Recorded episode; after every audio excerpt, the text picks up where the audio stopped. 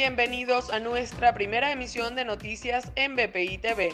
A continuación, las informaciones más importantes de Venezuela y el mundo de este lunes 9 de agosto.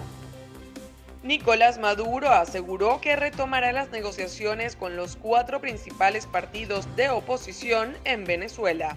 A su vez, señaló que el documento ya está redactado y contiene siete temas a tratar. También señaló que en los próximos días se anunciarán las fechas y el lugar en el que se realizará el encuentro. Diosdado Cabello, primer vicepresidente del Partido Socialista Unido de Venezuela, informó que 3.500.000 personas participaron el domingo en las primarias del partido, cifra que representa menos del 20% del padrón electoral en el país. Por su parte, Carmen Meléndez será la candidata a Caracas tras primarias del PSUV.